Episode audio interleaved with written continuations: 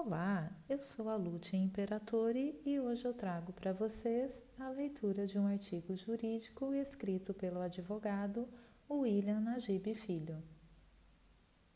A música e os músicos. Levantamento feito por empresa especializada em transformação digital, a revista Dinheiro, com 1.314 pessoas de 13 a 81 anos do país todo, indica que Durante a pandemia, 82,4% da geração Z, isto é, 13 a 20 anos, consumiram conteúdos ligados à música, além de 75,6% dos mileniais, 21 a 35 anos, 54,4% da geração X, 36 a 54 anos, e 46,6% dos boomers, 55 a 81 anos.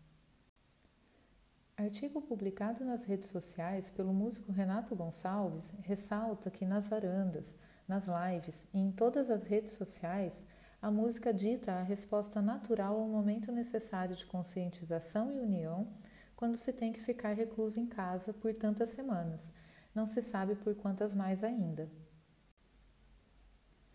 Shows virtuais são louváveis para os grandes e consagrados artistas, detentores de poupudas reservas em caixa, manter-se na mídia pelas belas e bem produzidas lives e ajudar em campanhas de arrecadação de toda a espécie, por vezes sob o patrocínio de marcas fortes no mercado consumidor, é bem gratificante. Mas como está hoje, um músico que, desesperadamente e sem recursos para sobreviver, também vem produzindo belas lives sem nenhum rendimento ou patrocínio. É esse músico que compõe bandas de apoio de artistas país afora mais ou menos famosos. É esse músico que faz casamentos e eventos corporativos, que integra orquestras e bandas sinfônicas, que atua em musicais, que agita as baladas, bares e clubes, que ministra aulas e atua em estúdios de gravação, num Brasil cujo povo, a um só tempo, consome tudo o que pode em termos de música na web durante a pandemia mas não tem apreço algum ou consideração pelo profissional músico.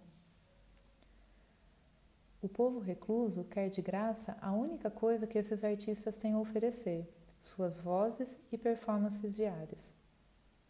Pesquisa recente nos Estados Unidos assegura que apenas 3% dos jovens pretendem ir a um show ao vivo nos próximos dois meses e 29% das pessoas consideram comparecer nesse tipo de evento num período superior a seis meses.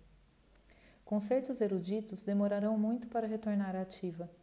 Na Europa, algo recomeça com muitas regras de distanciamento e plateia diminuta.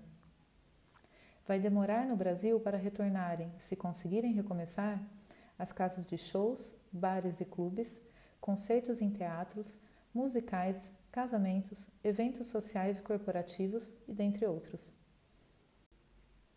O público que tanto curte lives e música de todos os gêneros pode sim dar a sua contribuição solidária num momento tão difícil.